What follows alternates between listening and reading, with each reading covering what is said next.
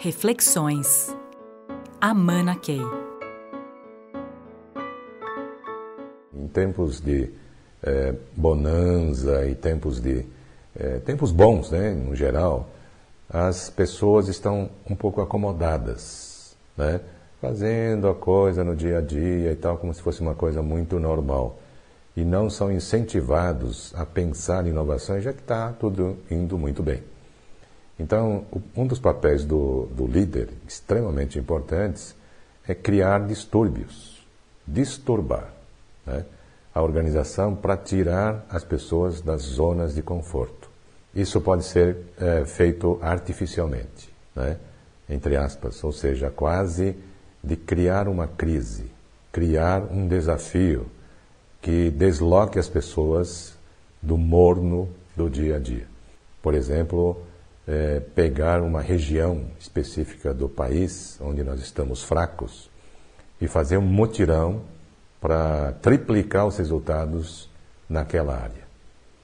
Então, eu criei um desafio importante para a organização, é, às vezes nem tanto, mas que crie esse estado de espírito que faça as pessoas saírem do feijão com arroz do dia a dia e saiam é, para uma missão fora da sua caixa.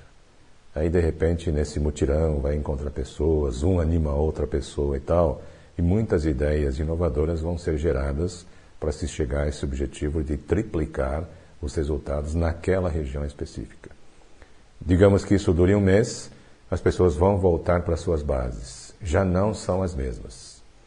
Já estão estimulados por esse desafio e no processo de chegar a esses resultados diferentes, é, o grupo inteiro que participou teve que criar coisas diferentes, coisas fora da caixa. Contaminados por esse processo de inovação, para essa equação específica, é, eles já não vão fazer o feijão com arroz do jeito que fazia. Então, esse é um, é um processo que os líderes podem sistematicamente fazer. É claro que depois de, sei lá, seis meses, tudo voltou ao normal e ao morninho, digamos assim. É, essa é outra hora de criar um outro desafio. Né?